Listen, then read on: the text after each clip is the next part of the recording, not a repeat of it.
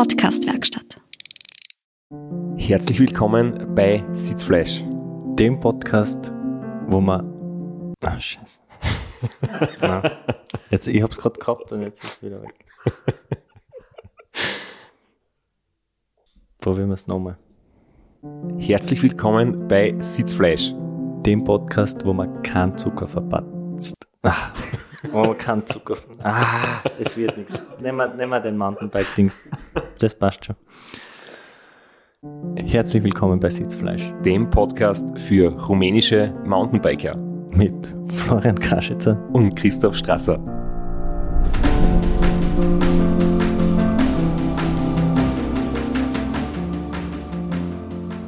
Wir haben mit einem ultimativen Cliffhanger aufgehört und der beruht auf einem Missverständnis meinerseits, aber wir werden ihn trotzdem hoffentlich noch in der Episode aufklären können.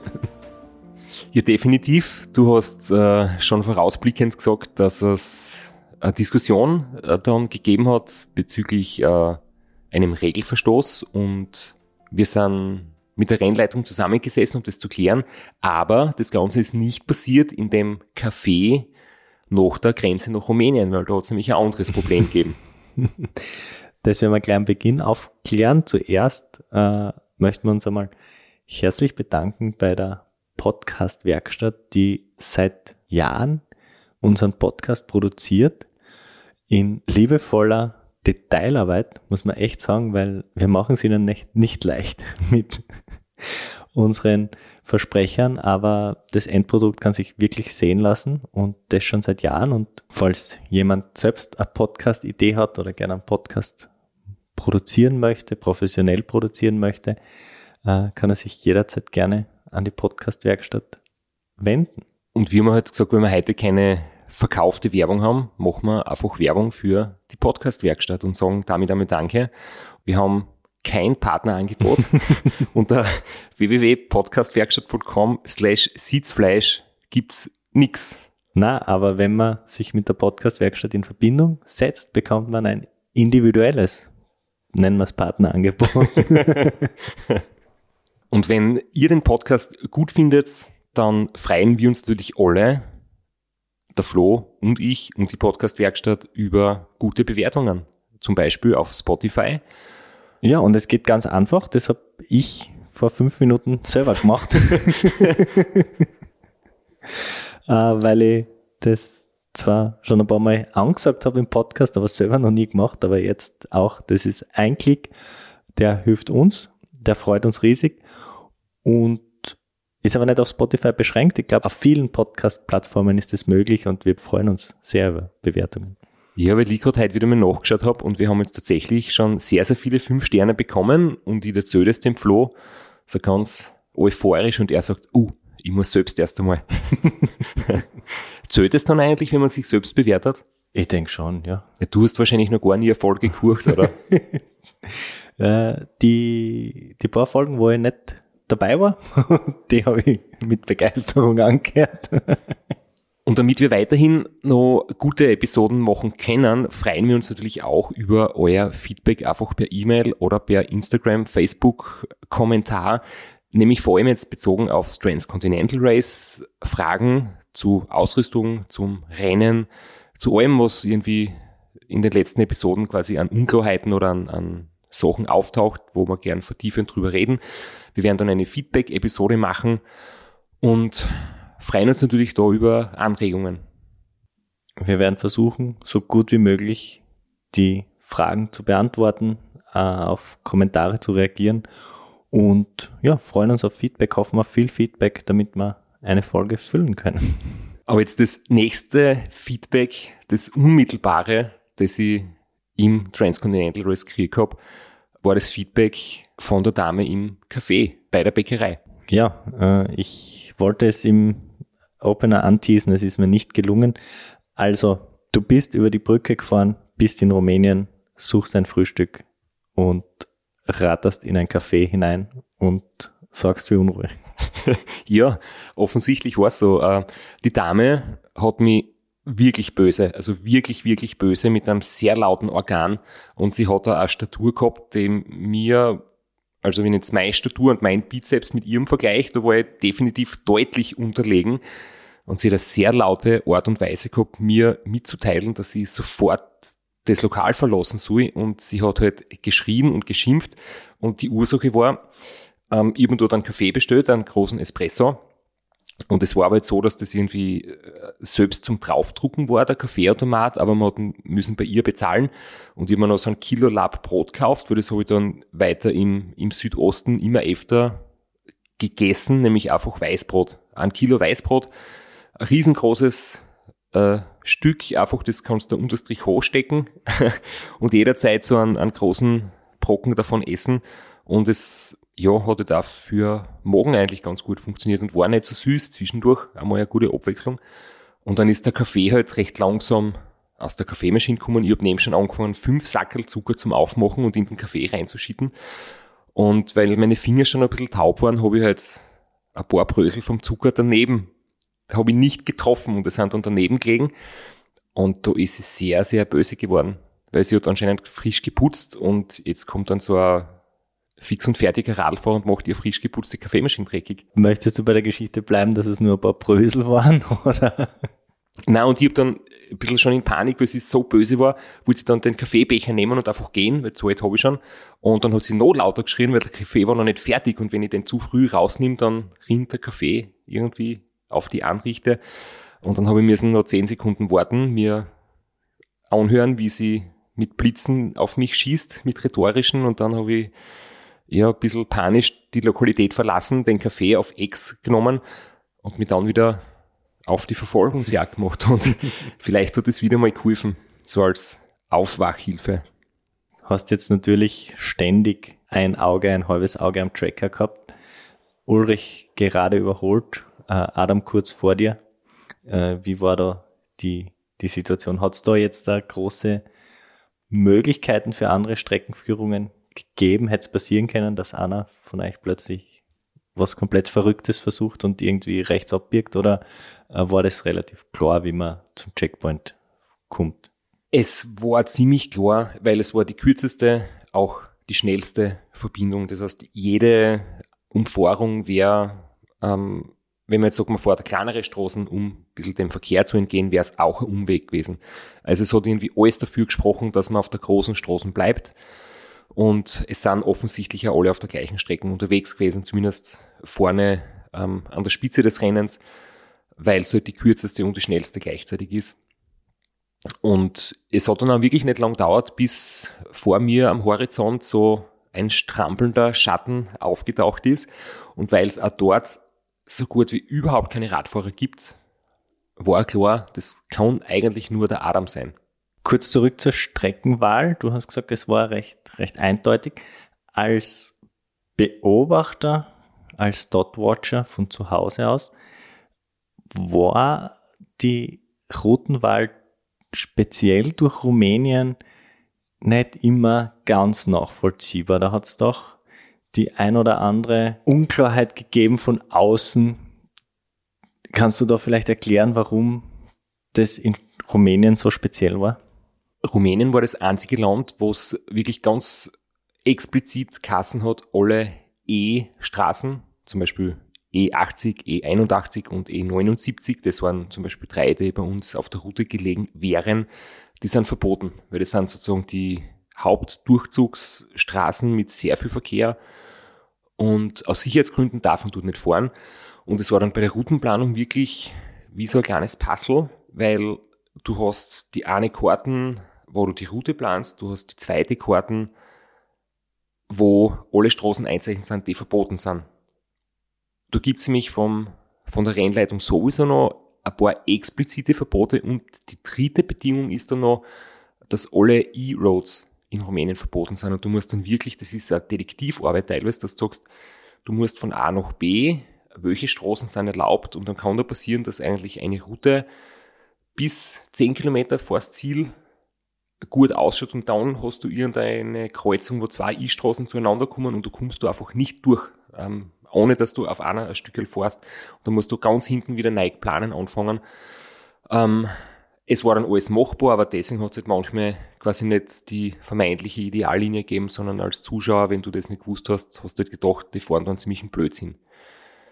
Und das war zum Beispiel deswegen der Grund, dass man vor Checkpoint 4, den wir alle schon irgendwie gefürchtet haben, weil das war dieser Gravel-Abschnitt oder ich würde sagen Mountainbike-Abschnitt, ähm, da hast du eigentlich nur eine Möglichkeit gegeben, dorthin zu kommen und das war über die Transalpina.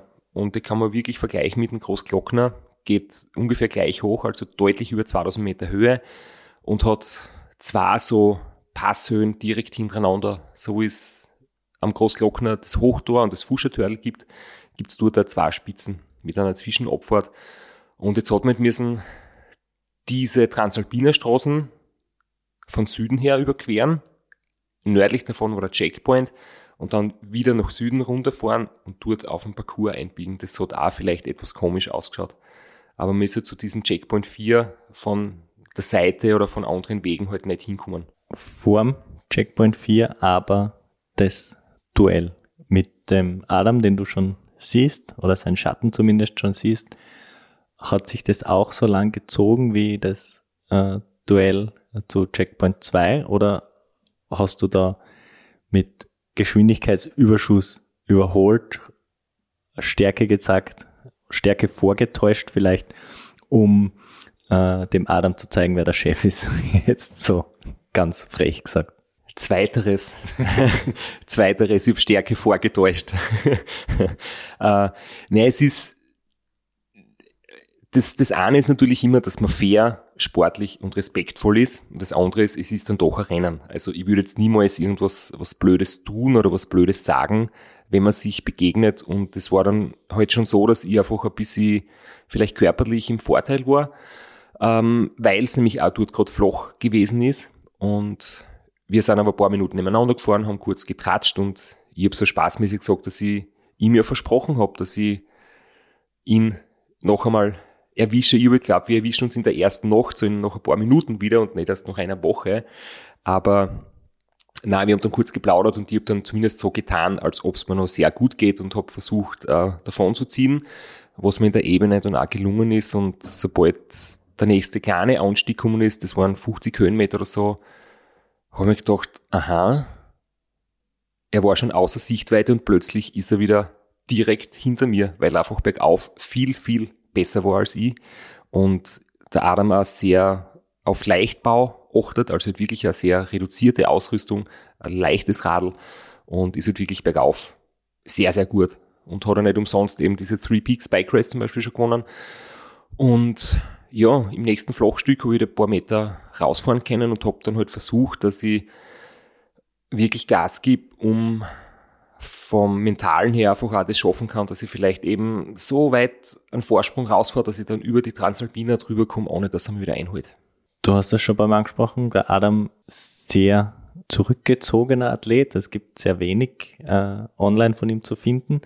Die paar Fotos, die man gesehen hat von ihm, also ich war wirklich bass erstaunt von seiner Ausrüstung. Ich habe natürlich nicht gesehen, was in seiner Tasche war, aber die Tasche war sehr, sehr klein, da kann nicht viel Platz gehabt haben. Das war wirklich äh, wahnsinnig minimalistisch, wie er unterwegs war. Und der Adam wählt auch den Weg, dass er keine Social-Media-Kanäle bedient, keine Profile hat und deswegen kann man über ihn nicht so einfach äh, Sachen erfahren. Ähm, natürlich als Zuschauer wäre es oft wünschenswert oder auch als, als Mitstreiter, dass man ein bisschen mehr von ihm weiß, wie er so tickt und wie er so drauf ist. Aber das ist jetzt so seine Entscheidung. Er, er möchte das nicht und deswegen habe ich ihn vorher nicht so gut gekannt oder nichts, nicht viel über ihn gewusst. Und es kann wahrscheinlich auch ein Vorteil sein, wenn man ein unbeschriebenes Blatt ist und nicht ähm, gestalkt werden kann permanent. Aber ich war ihm auch erstaunt, wie ihn dann wirklich so live gesehen habe, dass er echt sehr, sehr wenig Ausrüstung anscheinend dabei hat oder so klein verbockt oder so, so schlau verpackt. Aber wie du sagst, ja, es ist, es hat ausgeschaut, wie wenn er ähm, eine längere Trainingsaufsatz macht. Dein Plan auf der Ebene, äh, ein bisschen Zeit zwischen dich und den Adam zu bringen, ist aufgegangen. Und was du wahrscheinlich nicht mehr mitgekriegt hast, dass auch der Ulrich noch einmal äh, den Adam überholt hat und am Checkpoint äh, dann Zweiter war. naja, ich, ich habe das schon mitgekriegt, ich habe immer wieder ähm, geschaut und ich war dann halt auch wirklich teilweise sehr erstaunt oder fast ein bisschen frustriert, dass sie die beiden irgendwie nicht abschütteln hab können. Also man sagt immer so, das, das Momentum, das, der mentale Vorteil, du bist irgendwie gut drauf, du überholst die anderen, du hast jetzt irgendwie so den mentalen Rückenwind. Aber gleichzeitig ist es ja so, wenn du dann irgendwie merkst, hey, die kommen doch wieder näher oder die bleiben einfach dran und ich bin den ganzen Tag wirklich, ich hab richtig Gas geben für die Verhältnisse.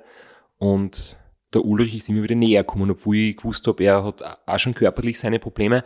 Und ich dachte, okay, vielleicht fahre ich gar nicht so gut, wie ich es glaube und die anderen sind noch bei Weitem nicht irgendwie geschlagen, sondern die haben noch richtig was drauf und die werden da jetzt noch richtig zurückschlagen vielleicht. Das war eigentlich für mich dann nicht wie ja, fast frustrierend, dass ich trotz aller Anstrengungen eigentlich nicht weggekommen bin und der Ulrich sogar wieder näher gekommen ist und dann, wie wir kurz vor der Transalpina waren, der Ulrich eigentlich nur, ich glaube, ein, zwei Kilometer laut Tracker hinter mir war und ich habe gewusst, er ist der bessere Bergfahrer. Ähm, das wird jetzt wahrscheinlich schwierig werden, ähm, auf dem über 2000 Höhenmeter Berg den Vorsprung zu behaupten. Tatsächlich ist er dann so nahe gekommen, dass ihr euch gemeinsam zu einem Kaffeekränzchen hingesetzt habt, oder wie kann man das sagen? Ja, das ist jetzt die Geschichte, die du vorher schon angeschnitten hast, dass wir halt ähm, uns getroffen haben. Es war wirklich cool und wir haben den Moment so da irgendwie zelebriert, weil wir uns auch gut kennen und, und vor dem Rennen auch schon äh, viel miteinander besprochen haben oder einfach zu tun gehabt haben, er bei uns im Podcast war. Und dann fährt man Rennen, das so knapp ist, aber sehen tut man sie erst nach ja, über einer Woche. Das war irgendwie schon speziell. Und deswegen haben wir es uns da nicht nehmen lassen, einfach kurz einmal äh, miteinander zu plaudern. Ich fahre gerade die Transalpine auf, mit einem recht guten Druck am Pedal, tut nichts weh, ruht gut. Und wer biegt mir am Hinterrad mehr oder weniger? Der Uber. Es ist ein Wahnsinn. Ich habe in der Früh quasi in Uber aus der Schlafpause überholt bin kurz vorbeigefahren, bevor er ja anscheinend das Radl gestiegen ist. Er ist seitdem immer ein paar Minuten hinter mir den ganzen Tag schon. Jetzt ist wieder, jetzt ist wieder, äh, Moment, 14 Uhr. Also seit, kann man sagen, 10 Stunden biegt er mir am Hinterradl. Und einen anderen Bierleck habe ich dann noch ungefähr zwei Stunden Fahrt überholt. Der ist seitdem auch immer direkt hinter uns. Und ich habe mir in der Früh gedacht, ich den Vorsprung von einer aufgeholt, bin dann beide vorbeigefahren. Ja, auch das ist jetzt ein entscheidender Moment. Jetzt habe ich ein bisschen mentales Übergewicht und die zwei haben sicher ein bisschen einen Knick oder so. Nix. Sie fahren schon wieder hinten nach. In Sichtweite, wenn ich zurückschaue, sehe ich den Uber aufverspulen. Und wir haben uns gerade unten beim Imbisspann getroffen, vor, bevor der Anstieg losgeht. Äh, und es sagt ein bisschen so in Spirit. Äh, ich gehe gerade außer mit meinen Getränke. Er birgt gerade zu. Wir klatschen kurz ab, lachen, weil wir irgendwie alle nicht fassen können, was da gerade abgeht. Dass wir da so alle drei ein historisches Rennen liefern. Und dann haben wir ein Foto gemacht und jetzt fahren wir uns wieder die Seele aus dem Leib. So funktioniert irgendwie der Sport und das ist irgendwie echt geil. Und jetzt muss ich schiffen gehen. Alter, wenn es beim Ultraradlrennen wegen einer Pinkelpause von 20 Sekunden um deine Platzierung fürchten musst, am achten Tag noch 3750 Kilometer, wie geil ist das eigentlich? Und nicht, dass du einen Platz verlierst von ersten auf den zweiten, sondern du kannst da von ersten auf den dritten zurückrutschen. Und äh, ja, morgen am Abend müssen wir auf die Fähre steigen. Wenn wir dort auch gleichzeitig hinkommen, hucken wir auf der gleichen Fähre nach Bulgarien, dann haben wir dort echt, weiß nicht, 250, 300 Kilometer, was das dann sind, Sprint-Finish.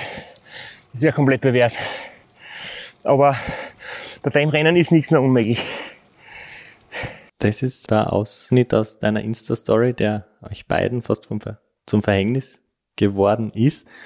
Und aufgrund der Tatsache, dass es eine Insta-Story war, erkennt man auch, dass euch beiden zu dem Zeitpunkt nicht bewusst war, dass es Probleme geben könnte. Das war nicht die Insta-Story, aber das war hm, ähnlich für die Insta-Story, so wie man auf Englisch gemacht. Das habe ich dann einfach im Nachhinein noch ähm, für mich selber oder, oder für, für unsere äh, WhatsApp-Gruppe aufgenommen. Aber ja, es war halt so, wir werden das dann mit Ulrich selber noch besprechen, weil ich nehme jetzt einfach vorweg, dass wir uns in Bulgarien im Zü mit einer Dosen Bier am Balkon hingesetzt haben und das Handy eingeschaltet haben und aufgenommen haben. Das heißt, es gibt eine Episode dann mit Ulrich. Da werden wir das noch wirklich unter uns besprechen quasi. Das ist dann wieder eine Folge, die wir anhören werden. Aber du kannst fünf Sterne geben, kannst nicht mehr, gell? Das kannst nur einmal. Kann ich nur einmal. Uh, vielleicht gibt uns der Ulrich auch fünf Sterne. Die, werden da nochmal fragen. ähm, genau, jetzt möchte ich gar nicht zu sehr ins Detail gehen, weil es kommt noch, aber nur vorweggenommen, die Regel besagt, jeder, der unsupported ins Ziel kommen möchte, in der offiziellen Wertung, der darf keine Hilfe von außen oder von anderen Athleten annehmen. Und wenn du jetzt ein Problem hast mit deiner Versorgung, du hast zu wenig dabei, du hast kein Geld, um dich äh, zu verpflegen ähm, und du musst einen anderen Fahrer darum bitten, damit er dich aus diesem Problem quasi ähm, hilft, dir das Problem zu lösen, dann hast du fremde Hilfe in Anspruch genommen, dann verlierst du deinen finisher Status. Und es kann auch sein, dass dann beide Beteiligten quasi nicht mehr in der Wertung sind. Und ja, das war halt im Prinzip uns nicht bewusst, weil es war klar, der Ulrich ist verpflegt, ich bin verpflegt und ich helfe ihm jetzt nicht, ein Problem zu lösen oder ich helfe ihm nicht äh, aus einer problematischen Situation heraus, sondern ich habe ihm halt äh, das Cola gezahlt, damit wir gemeinsam mit einer Dosen Cola quasi anstoßen können. Und das war wirklich nur aus ja, Sportsgeist, weil wir gesagt haben, hey, wir wollen uns auf der Straße ähm, das Rennen ausfahren und wir finden das beide so cool. Und natürlich auch der Adam, der war halt leider ein paar Minuten weiter hinten, sonst wären wir vielleicht zu dritt dort gestanden. Und ich habe quasi diese Runde ausgegeben, aber es war nicht so, dass er das benötigt hätte. Und das haben wir dann im Endeffekt mit der Rennleitung geklärt, aber es hat währenddessen schon sehr viel Diskussionen gegeben, weil das eben bei mir gepostet wurde. Und das war auch gut so, weil ganz, ganz streng genommen war es ein Regelverstoß. Er war aber so klein, dass dann die Rennleitung gesagt hat, ähm, sie können das nachvollziehen, dass es uns nicht darum gegangen ist, ähm, jemanden anderem quasi zu supporten, sondern dass es um den Sportsgeist gegangen ist. Und da sind wir sehr froh drüber. Trotzdem war es gut, dass über das Ganze einfach geredet worden ist und dass einfach auch so in der Öffentlichkeit äh, das Bewusstsein geschaffen worden ist, dass es da eben Regeln gibt. Das sind sehr genau und an die müssen wir uns alle halten für Außenstehende war das auch wirklich recht transparent kommuniziert und für alle nachvollziehbar, zumindest für mich nachvollziehbar.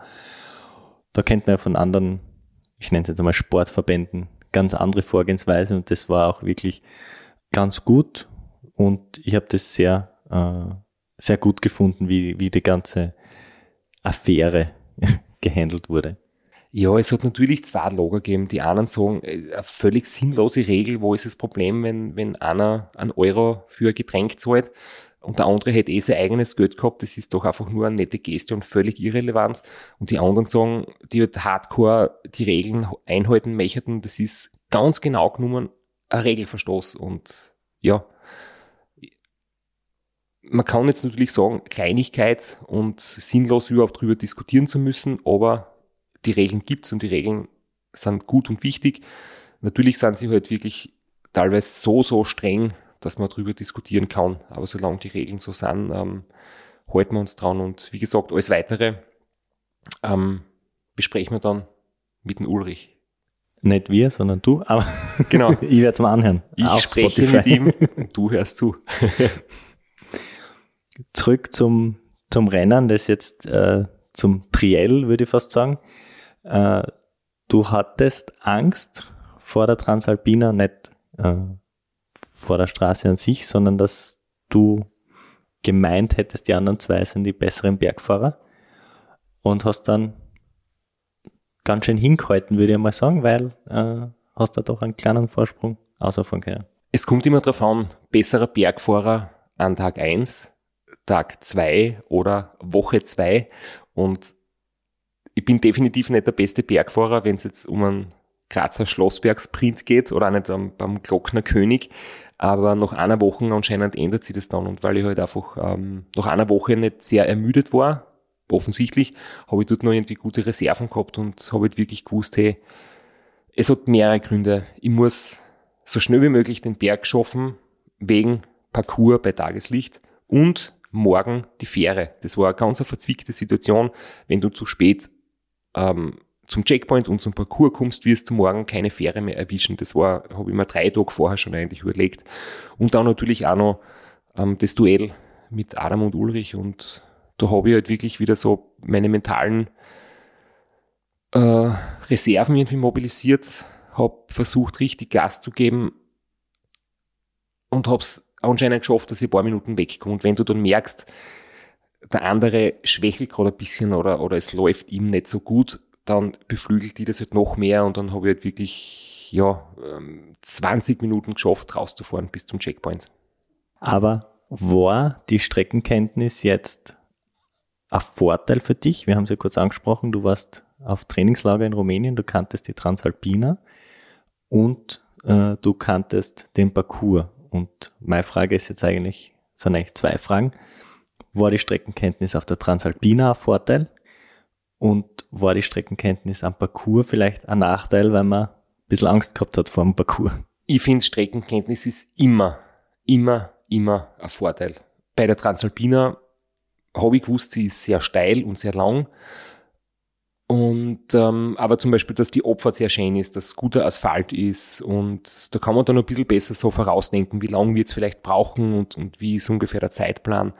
Und einfach auch das Gefühl, man ist nicht überrascht, wie steil und wie lang die Straßen ist, sondern man weiß schon, was kommt. Und beim Parcours ist halt, ja, ich habe schon gewusst, dass das wirklich schwierig wird und eigentlich fürchterlich, wenn man es in der Nacht fährt.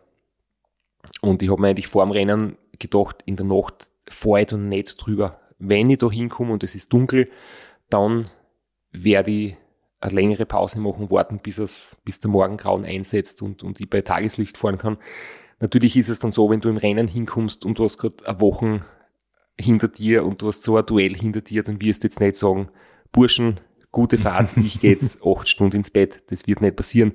Aber ich habe jetzt schon gewusst, bei, bei Dunkelheit muss das fürchterlich sein. Und vor allem, es ist dann oben ein Unwetter gekommen oder zumindest hat es komplett zugezogen, Nebel, Wind, Regen. Wie ich oben auf der Posthöhe war, sind eigentlich die Wolken so von unten gekommen ähm, wirklich so Nebelschwaden, die heraufgezogen sind und ich habe mir schon gedacht, bitte nicht, bitte jetzt nicht Regen auf diesem Offroad-Parcours, weil vor dem habe ich im Vorfeld auch richtig Respekt gehabt.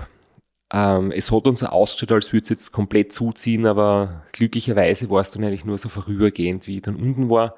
Am Checkpoint hat man gesehen, oben in den Bergen ähm, zieht es wahrscheinlich durch und es wird regnen, aber es wird nicht dauerhaft regnen. Wann hast du, du hast gesagt, drei Tage vorher hast schon, dann hast du angefangen, äh, dir Gedanken über den Parcours zu machen. Wann komme ich hin, zu welcher Tageszeit, wann hat das Rechnen begonnen? Und wir wissen ja jetzt, du bist der bessere Kopfrechner, du kannst anhand deines Schnitts und der ausstehenden Kilometer vielleicht eine präzisere Prognose abgeben als ich. Na, ich habe gewusst, ich muss spätestens um 5 Uhr Nachmittag in den Parcours reinfahren, damit ich noch ein Tageslicht durchkomme. Ich habe im Training viereinhalb Stunden braucht für die 45 Kilometer, also einen, einen wahnsinnigen Zehner-Schnitt bin ich da durchgefahren. Und ja, deswegen habe ich gewusst, 17 Uhr Einfahrt ist das späteste und ich bin dann erst um 18 Uhr hingekommen. Aber ich habe gewusst, ich werde zumindest einen größeren Teil der Strecken im Hellen fahren und nur vielleicht den letzten Teil dann im Dunkeln. Und wann hast du zum Rechnen angefangen? 24 Stunden vorher mindestens. Also in Serbien habe ich schon genau gewusst, ich muss äh, circa zu der Zeit, ich kann es jetzt nicht mehr ganz genau sagen, ich weiß ja nicht mehr, ob es gestimmt hat, was ich mir ausgerechnet habe, aber ich habe schon Tage davor, zumindest in Serbien, schon genau gerechnet, auch beim Checkpoint in Sabeljak, also nach dem letzten Checkpoint am Turmitor, habe ich eben schon gewusst, dass ich ähm, eineinhalb Tage später am Checkpoint 4 in Rumänien sein soll. Wir haben den Teaser in der allerersten Folge äh, noch nicht aufgeklärt. Der Teaser war, glaube ich, der Podcast, bei dem die Rider Safety im Mittelpunkt steht. Ist ein bisschen ein Insider, aber du hast schon gesagt, deiner Meinung nach ein Mountainbike-Parcours und für ein Road Race vielleicht fahrlässig oder gefährlich oder noch im Rahmen für das, was das Transcontinental ist? Die Diskussion ist jetzt echt schwierig, weil der Veranstalter kommuniziert es vor dem Rennen und man weiß es, es gibt Parcours, die herausfordernd sind, die Offroad sind. Man muss nicht verstehen, warum das so ist, man muss es nicht gut finden, man weiß es allerdings und es ist meine Entscheidung, teilzunehmen oder nicht teilzunehmen. Und wenn ich teilnehme, lasse ich mich freiwillig auf das Ganze ein. Allerdings, ich persönlich mag es überhaupt nicht. Ich finde, es ist schon eine gefährliche Sache, noch dreieinhalbtausend Kilometer so eine Passage einzubauen. Es gibt dort auch noch recht viel freilaufende Hunde. Es gibt dort auch Bären, die zwar schüchtern sind, die normal kein Problem sein sollten, aber es macht jetzt nicht unbedingt die Sache sicherer. Man ist auf 2000 Meter Höhe unterwegs, hat kein Handyempfang. Wenn was passiert, weiß nicht, wie die Rettungskette funktioniert. Und wenn du schmerzende Knie hast, taube Finger, ähm, eingeschlafene Füße vielleicht, du bist einfach unsicher und du musst oft vom Rad springen, das Radl tragen, durch Wasserlocken durch, über Felspassagen oder durch Schlamm. Für mich erschließt sich nicht, was das für einen Mehrwert bringt für Radlrennen, aber es ist halt so. Vom Spirit her, für mich erinnert mich das so ganz an die, die Anfangstage der Tour de France, die äh, ersten äh, Bergpassagen, die ersten Bergpässe. Wenn, ich, wenn mir jetzt nicht alles täuscht, bitte korrigiert mich vielleicht in der Feedback-Folge, äh, hat bei der Streckenbesichtigung, wie der Tourdirektor das erste Mal über den Tourmalet gefahren ist, ist er von wilden Wölfen oder eh von einem Bären angegriffen worden und hat dann noch ein Telegramm geschickt, äh, ja, Straße ist passierbar, alles kein Problem. Und dann sind äh, Anfang des 20. Jahrhunderts das erste Mal über den Col de Tourmalet gefahren. also natürlich als Athlet hast du einen anderen Blick drauf. Für mich als, als Fan und als, als Radsport-Enthusiast äh, finde ich es leider ein bisschen geil, muss man sagen. Bitte formen mit, vielleicht änderst du die Meinung dann. Aber ja, wie du sagst, das ist ja, glaube ich, so die Grundidee vom Transcontinental, nämlich ähm, das mit den Ursprüngen der Tour de France irgendwie ähm, zu begründen, dass es dort damals auch so ähnlich gewesen sein sollte. Ja. Springen wir nochmal kurz zurück zum Checkpoint selbst, der ja vor dem Parcours ist.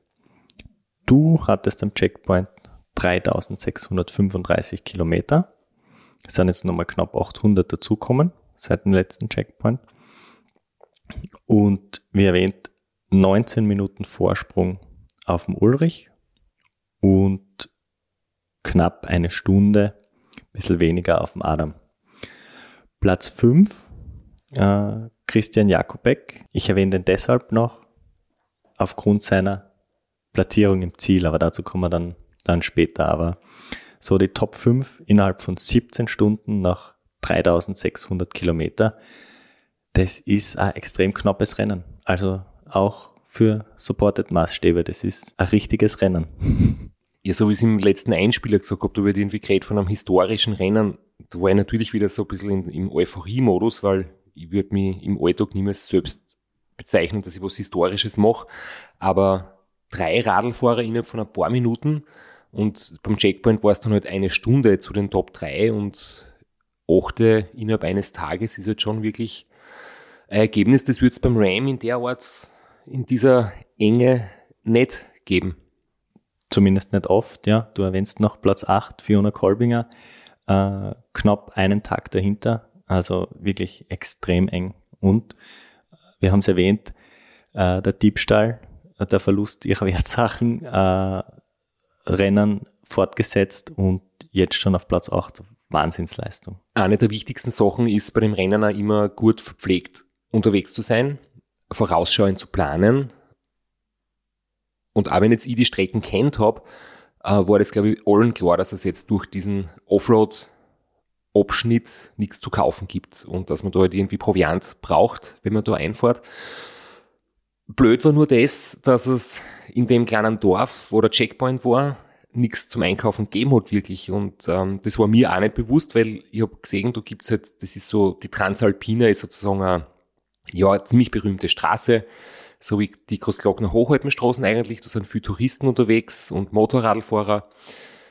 Und da hat's so Stände gegeben. Und da hat sich jetzt nicht äh, was Gescheites zu essen gegeben, sondern wirklich eher so Touristenfutter. Das heißt so Prosciutto aus der Region, Käse aus der Region, Honig aus der Region. Und da stehst du als Radlfahrer dort und denkst dir so, okay, äh, das ist jetzt nicht unbedingt optimal für mich. Und es war gar nicht leicht. Ich habe dann äh, versucht, irgendwo einfach ein Leib Brot zu kaufen, hat es nicht gegeben. Dann wollte ich irgendwo ein, ähm, ein Sandwich, habe ich gefragt, oder, oder so belegtes Brot irgendwie. Und dann haben sie mir halt ähm, ein Steak und ein Kotelett und Käsekreiner zur Auswahl gegeben. Und ich habe gesagt, nein, nein, ohne Fleisch, nur das Brot bitte. Und sie gesagt, nein, nur das Brot können wir dann nicht geben. Nur wenn ein Kotelett drinnen ist. Und dann habe ich zum Glück noch ein Standel gefunden mit Snickers und habe dort äh, ziemlich viel Snickers einkauft, alles ins Trikot passt und habe mich dann auf den Weg gemacht. Auch auf der Glockner Hoch Hochalpenstraße kannst nur Murmeltiersalbe kaufen. Also da bist du wahrscheinlich äh, auf der Transalpina eh noch besser versorgt. Was hätte gesprochen gegen einen Tegel Honig?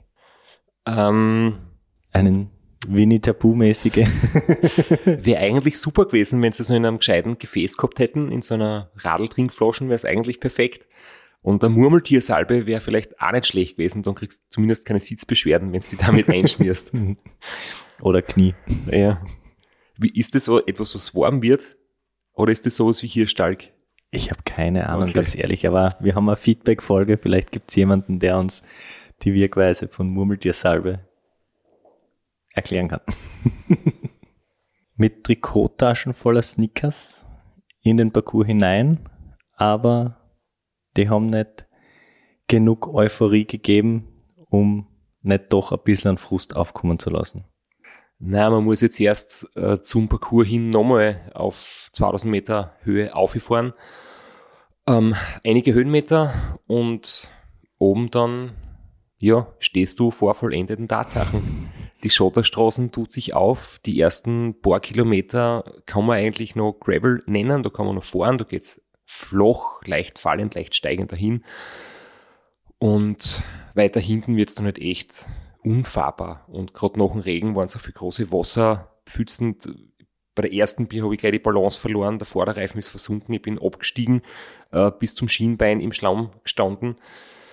Und die schönen weißen Socken waren komplett versaut, die weißen Schuhe waren komplett versaut, durchnass, Vollgas und das ist natürlich gut für die Laune und ja, ich habe da eh ein bisschen was aufgenommen. Das Video habe ich nicht gepostet, aber ich glaube jetzt kann man sich zumindest anhören. Man muss sich halt dazu ein sehr grantiges, verzweifeltes und mittlerweile schon sehr gezeichnetes Gesicht vorstellen.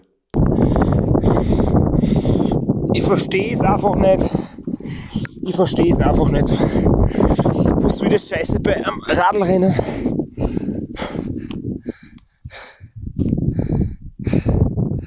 Es ist so sinnlos.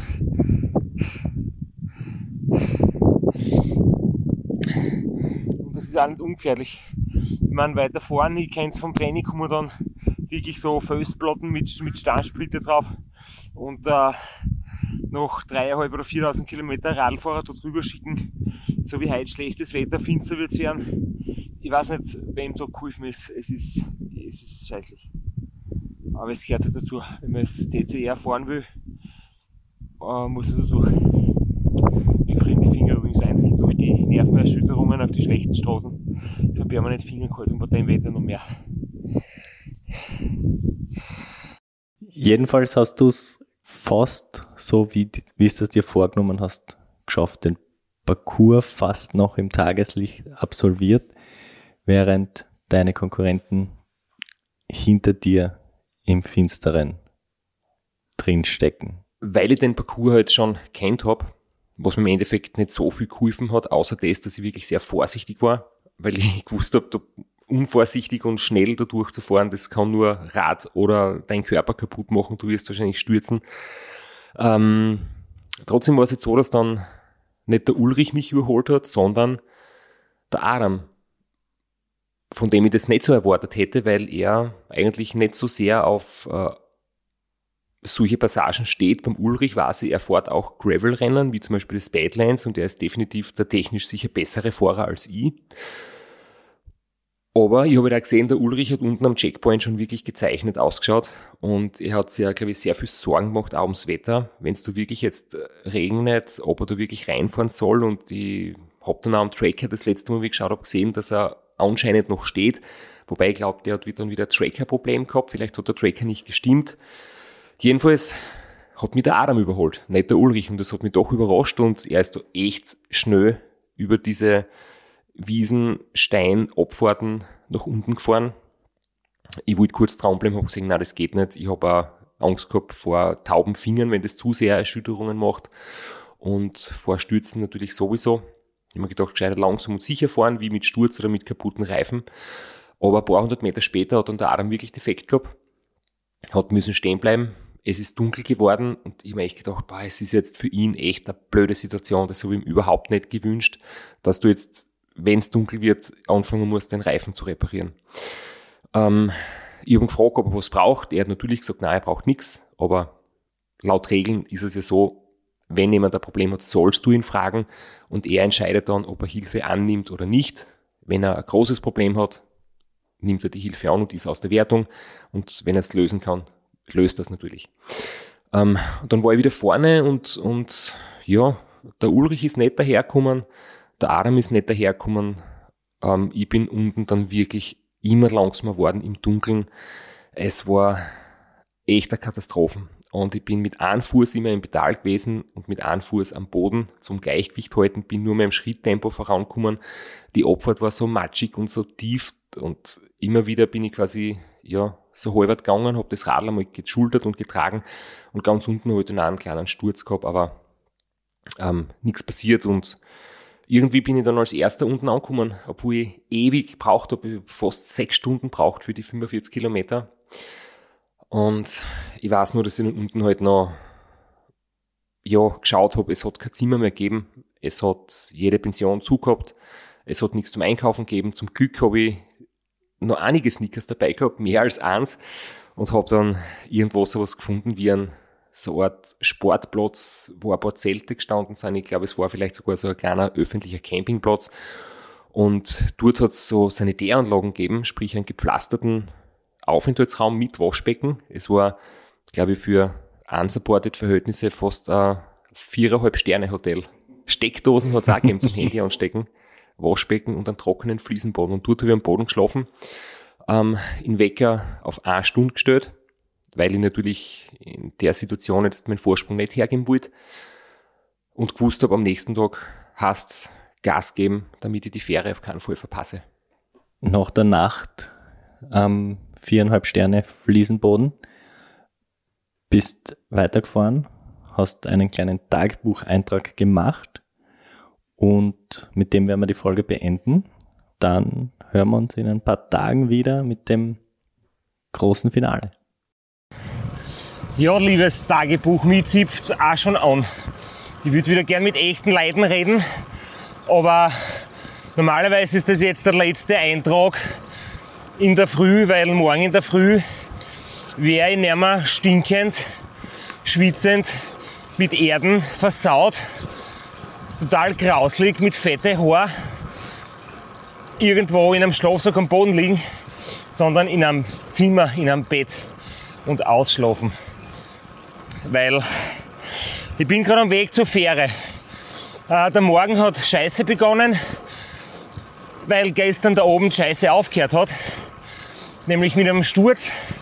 Ich bin mir nicht sicher, ob ich mich bei der Hüfte ein bisschen verletzt habe oder nicht. Jedenfalls wird es gescheit blaue Flecken geben. Ähm,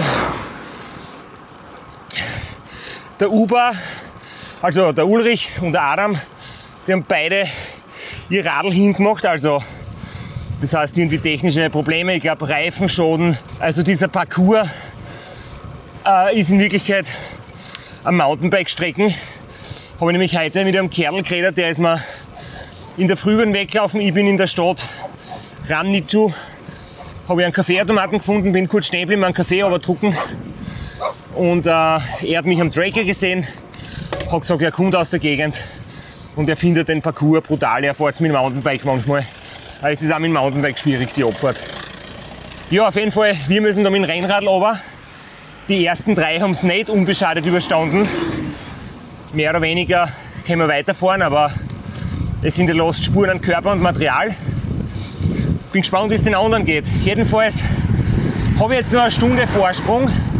Also durch alle möglichen Schwierigkeiten, die es am Parcours gegeben hat bei allen, habe ich jetzt trotzdem einen Vorsprung mitnehmen können, den ich mir gestern durch die Attacke auf die Transalpine rausgeholt habe. Und jetzt heißt darauf hoffen, dass die Fähre pünktlich fährt.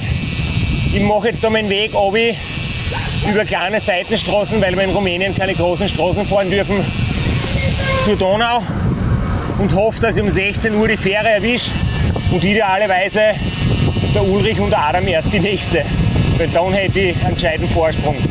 Wenn die Fähre Verspätung hat oder wenn die aufholen oder wenn ich langsam bin, sitzen wir alle drei im selben Boot und hätten dann ein Zielsprint-Finish.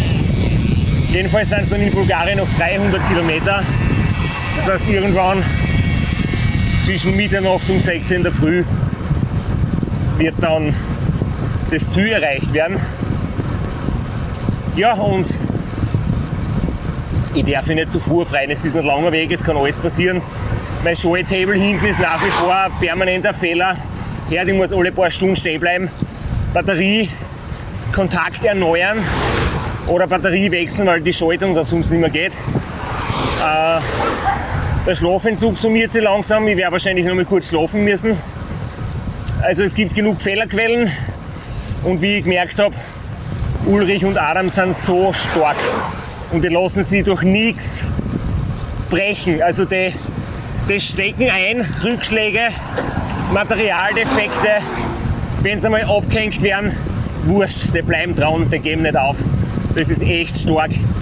Deswegen werden die heute bis zum Schluss noch alles geben. Wieder geiler letzter Tag.